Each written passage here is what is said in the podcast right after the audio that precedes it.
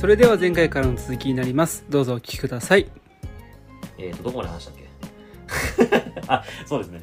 えーと添加物とかの吸収とかも変わる可能性もあるし、そのジェネリック医薬品でもやっぱ変えたくないとか、うんうん。そういう人の気持ちも僕らはよくわかりますっていう。うんうん。心配な方ではその先発医薬品と添加物も同じジェネリックにするとかあともともとねそのオリジナル先発医薬品を作ってたメーカーが販売したジェネリックにするなどがいいかもしれません、え先発メ医薬品のメーカーはい。がジェネリックを作るの、そうなんですよ。っていうこともあるんですよ。でも先発医薬品を作ってるメーカーは先発医薬品を作ってるんでしょ？はい。はい。もちろんそのまま作り続けてますよ。でジェネリック作るの？はい。ちょっともうちょっと説明して。はい。うん。まあまあすごいこれ、まあ、当たり前の話をしますと、うん。ジェネリックが販売されたらその先発医薬品の売り上げが落ちるんですようんそうだって他の方が安く出すからね。そうそうだしもともとその例えばですよ、まあまあ、何度も例出してすみませんけどロキソニンがうん。もう今までロキソニンっていう薬しかなかったんですよ、シェア100%だったわけですよ、うん。でもいろんなメーカーがジェネリック出すことでだんだんそのシェアがの割合が減るんですよ。100%じゃなかったそうだよね。ロキソニンが100%独占してたのを、うん。他のメーカーも侵食してくるからその分、シェアがおり落ちるんですよね、うんそれそうだよね。そうしかも今や安いとかうん。うんそういうのもあるからどんどんどんどんシェア奪われるっていう。うん。高い薬なんかは特によもう1錠1000円とか2000円する薬が、うん。ジェネリックだと今1錠300円とか。うん。700円も安くなります。うん。とかになったらもうみんなあジェネリックがいいってなっちゃうじゃん、うんうんうん。いやそれは困る、う。ん。どんどん先発が売れなくなるから自分たちでジェネリックの申請も出してうん。自分たちでの会社でジェネリックを出してる安いバージョン作るってこと？同じそうです。うん。全く同じ添加物ですし製造方法も全く一緒ですよ、うん。うん。だってもともと先発品が作ってたメーカーなんで、うん。その添加物のととか製造方法にに特許入れてようがいや自社だから別に特許関係ないっすって。全く同じ添加物で製造方法も全く同じ製造方法もちろん全く同じ薬っていうかそうですね。中身でまあ CD と変わるとしたら名前が変わるぐらいですね。でジェネリックとして出すの？そう。安いバージョンを安いバージョン。ほ少しでもそのシェアを奪われたシェアをうん。自社に取り戻してやれうっていう、あー。なんなんかなんだかなって感じするけど まあでも企業戦略っていうかそれは間違ってない。うん、だから実際ほのっとくとだって取られちゃうんだもんねそう安いとこに。たださっきも話しましたけど添加物も一緒だし製造方法も一緒だっていうことで、うん。安全性が高いですよねっていうのを売りにしやすい。そうだよね。いやそっちの方がよくない？それだったら変えてもよくない？とっていう方が多いのでうん。実際、えー、とこれねあのい今更ですけどそのこういう先発医薬品が同じあの作ってるメーカーが、まあ、まず自社でまたそのジェネリックうん。をそのその成分のジェネリックを作るのを AG、えー、とオーソライズドジェネリックっていうんですけども。オーソライズジェネリック。はい。うん。で言うんですけども、えーとまあ、やっぱり AG だったら変えてもいいよっていう患者様はいるのは事実ですし、うん。僕らもやっぱ説明がしやすい。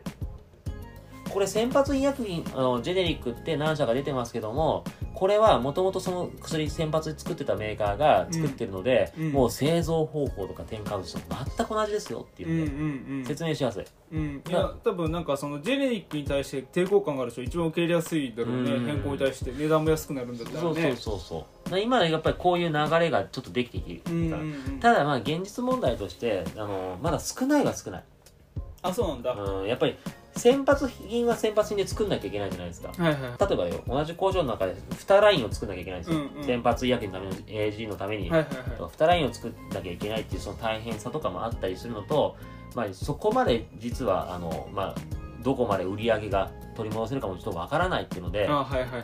やっぱり各メーカーがそのそのためにもう1ライン作る。ちょっとどうだろうなとか。あはいはい。工場新設しなきゃいけない。ちょっと辛いよねとか。他のライン減らその先発の分のライン減らすわけにもいかなういかもしれないしねっていう。んんん。だからそういういろんな企業、ここは企業の戦略にもなってきますけども、まだ AG っていうのは少ないは少ないですけども、うん。ただ今結構いろんな薬で AG が出出てきてるっていうのがありますね。なるほどね。うん、こういうふうに、まあ、全部のジェネリックじゃないにしてもそういうふうに安全なっていう方で、まあ、ジェネリックあまあどうせ安くなるんだったら、まあ、ジェネリックの方が安くなるしだったら先発と同じメーカーのだったらいいですよっていうのもありはありかもしれないですね。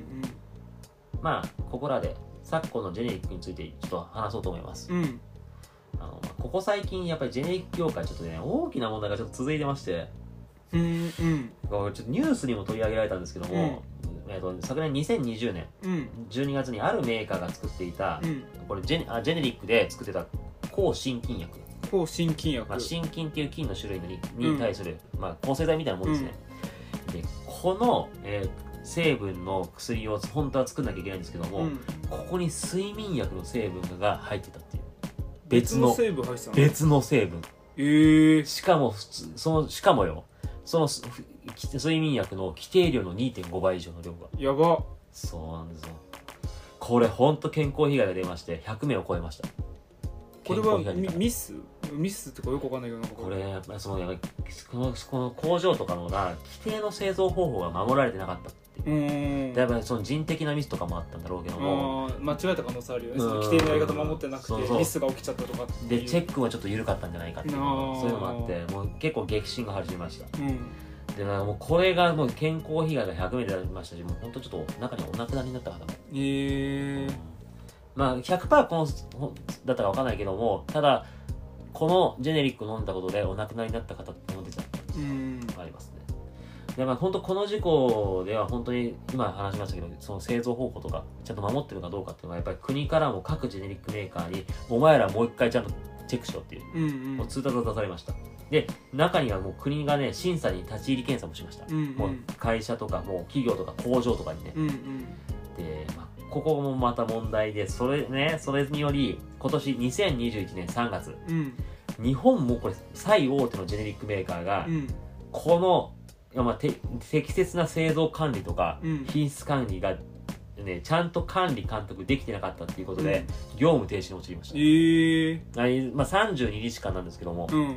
ただまあそこのでさらにもうもう一回見直せっていうのもあるのでこのメーカーの薬がね今もまだね細いしものによってはこのメーカーが作ってるジェネリックで中には2022年4月まで流通しないっていうものがええ。今現在進行形なんだ。でですね今このまあ言ってしまえば2021年10月。うん。まだ半あと半年先までは全然この状況は続きまうんすね、もう日本最大手のメーカーが業務停止になったってことでまあだからそのメーカーすげえいろんな種類のジェネリック作ってたわけですよ、うんっていうことでもうもういいろんな薬局が卸したわけですよ。うんでもでも他のメーカーに変えざるを得ないと。うん。でそうすると今度は他のメーカーにしゅもう受注とかが集中するんですよ。うんうんでそうすると製造ラインが追いつかない。うんうん。でしかも各メーカー各ジェネリックメーカーもやっぱ国からの通達とかで製造ラインとかの見直しをうん。まあしてる最中とか、うん。自分たちの会社でもう一回ちょっとちゃちゃんとやろうっていうところだったので、うん。急な受注にやっぱ対応しきれるっていう見込みが薄い。うんうん。などもありまして2021年10月現在でもジェネリックはもちろんのことジェネリックが入らないからっていうことで先発医薬品の受注が急増したこともあって、先発医薬品の流通がまともにいってない食医薬品も多発してうる、そんな状況です、その大混乱中なんだ。うん。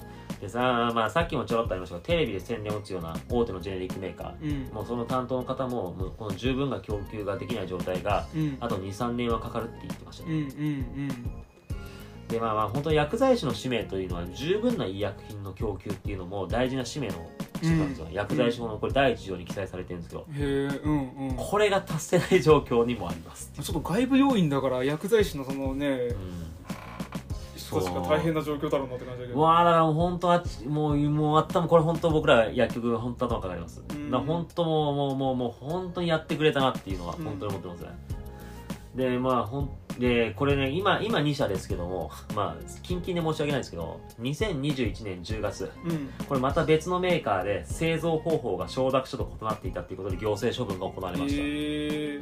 めちゃめちゃ続いてるじゃんそうなんですよ。でしかもまあこのメーカーはそのさっきの最大手のジェネリックメーカーとかに比べたら全然ちっちゃい会社なんですけども、このメーカーの処分でね、まあ、もちろんね流通が厳しくなってうちもちょっと困ってる薬はあるんですけども、うんジェネリックのイメージとしてダメージになった部分がすごいあったんですよ。いやなんかうんうん。今回10月に処分受けたメーカーって、うん。まあほまあ、よくあることなんですけど他のジェネリックメーカーの製品にも携わったりするんですよ。あ委託であとかそうそうあの委託してるとか。委託であと自宅で。あそうそう。いそう委託受託の関係だったりとかあと例えば、えっとそこのメーカーで抱えてる成分を他のジェネリックメーカーがじゃあうちにもちょっとくれくださいよとか、うんうん。っていうのも全然あるんですよ。でだから当然ここのメーカーがやられたことでこの3社目のメーカーがね、うん。やられたことで他のメーカーにも影響を及ぼしたんですけどもその影響を受けた停止処分を受けたのと行政処分が行われたのと別のメーカーねこの3社目のが行政処分を受けました。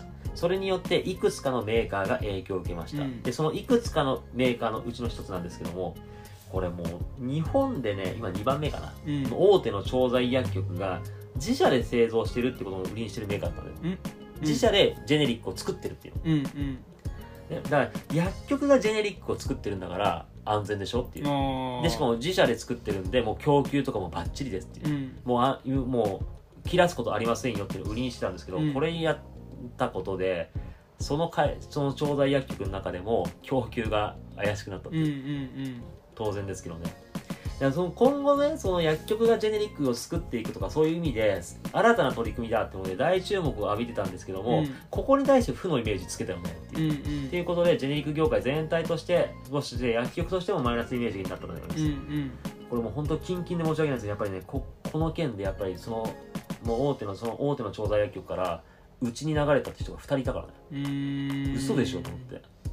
そう。だからそのめ大大手の調剤薬局が自社で作ってるんで絶対供給切らさないんで大丈夫ですっていう話をしん鵜呑みにしててでまあこういうことになったからいや実は供給が不安定になりましてって言ったら話違うじゃんって言ったらまあそうよね。だったらおおお宅でもらわないわっていう人がうちに流れてきたって人が2人いる、あうちらのところでもらえるってなったとうんこって方2人だやっぱりその会社としても結構ダメージ受けてん。だろうなとう思った、ん。いや今の話聞いてるとねちょっとやっぱりジェネリックって怖いのかなと思っちゃうよね、うん。そういうのが実際に起きたってこんな続いてるってなっちゃうとね。うん、やっぱり今ね本当業界全体としてやっぱりジェネリックへの不信感が募ってるのは間違いないです。うんうん。でもやっぱりまあ患者様からもやっぱりニュースとか見てこれ大丈夫なのとか、うん。もう事故ないんだよねとかやっぱり言われることはありますよ。うんただまあやっぱりもう現状ね今流通しているジェネリックっていうのはもうたまあこの10月の実はこの10月の行政処分受けたやつもちょっと前からこのメーカー怪しいなってのはも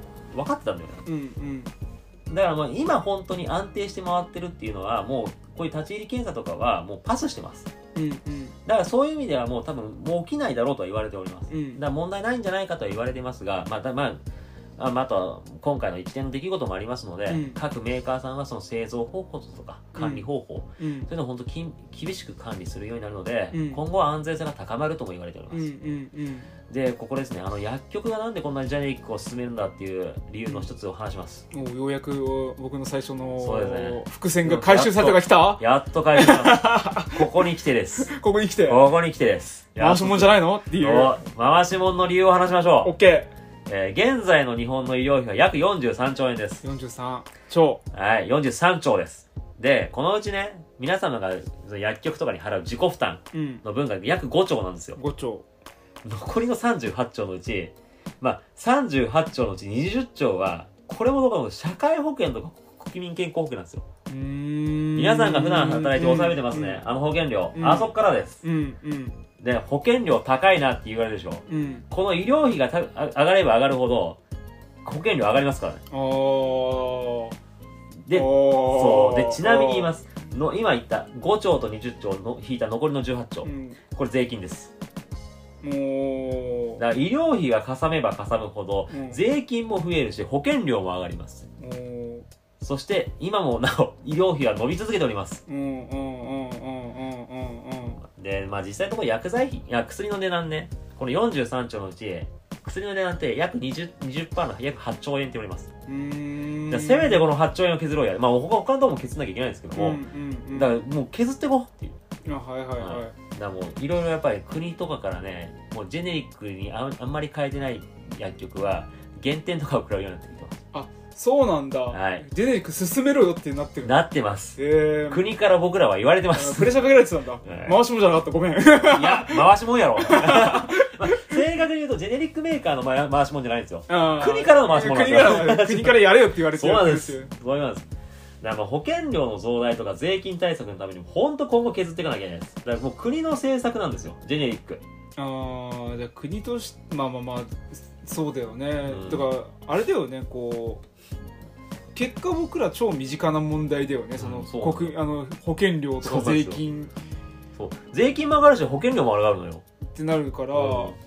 そう。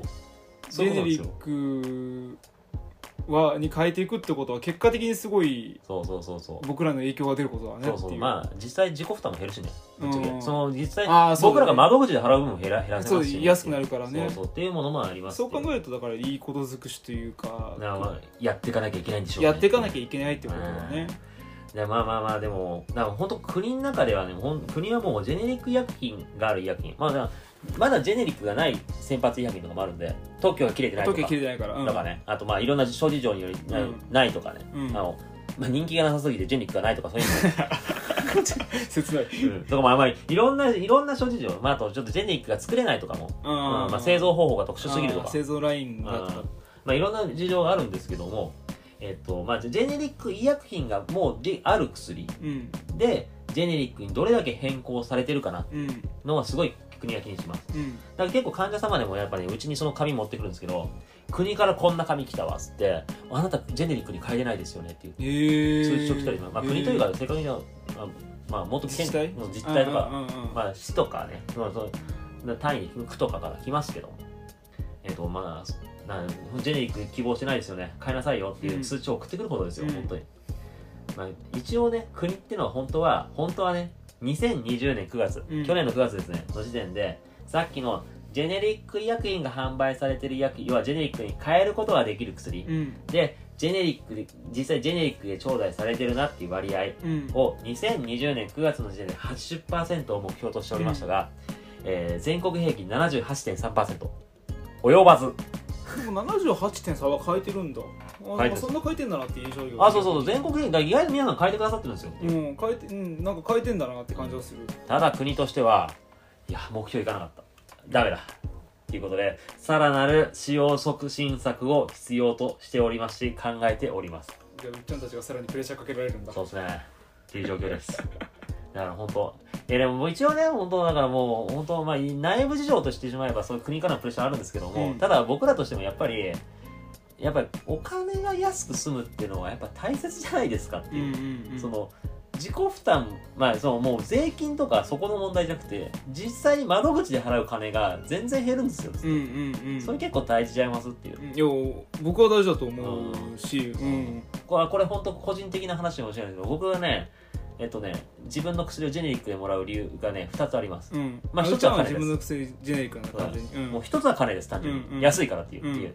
もう一つ別にあのあ私定期的に血圧の薬とか飲んでるわけじゃないんで、うん。臨時でもらうんですよ。うんえ僕別に添加物そう添加物が違うじゃんってめちゃめちゃ言われるんだけどいや僕添加先発医薬品の添加物が合わない可能性だってあるじゃないですかっていう。ああまあね。そうそう。でも別に僕どだからそういう意味でどこでもいいですって。いう,、うんうん。っていう考えもありますよって、まあ、まあ実際こういう考えの人間なんか結構知り合いいるんですけどね。うんうん。まあそんなのもありまあまああとでも今後はやっぱり今回まあほんと2020、まあ、先去年から今年にかけて多くのジェネリックの、まあ、不振にねつながることもありました。うん。でもだからこそいろいろ今後ね、まあ、事実事故も起きてますが、うん。業界全体として、まあ、国の政策も絡むんですけども、うん。安全性がね不安視されないように多分法律的なこととかもうん。整備されていくと思いますので、うん。今後も皆様どうあまあジェネリック進めてきたなと思ったら本当生温かい目で僕らを見守ってください。うん回し物じゃないありませんでした。まあ国からの回しもんです。あメーカーじゃないです。国からです。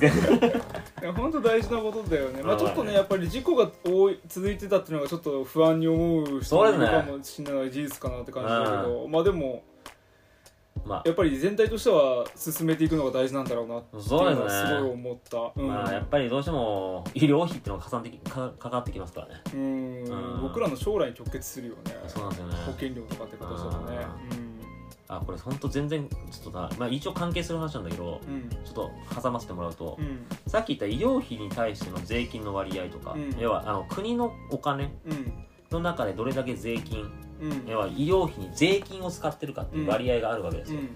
けどねこれがね10年20年前は確かね人まあ今まあ、国の予算に対してさ今18兆って言ったらさ、余裕で10%超えてるじゃないですか、うん。まあ、ここら辺ちょっといろいろ関係があるんですけどもえっとこのね割合がね5%ぐらいこの20年ぐらいで上がってます。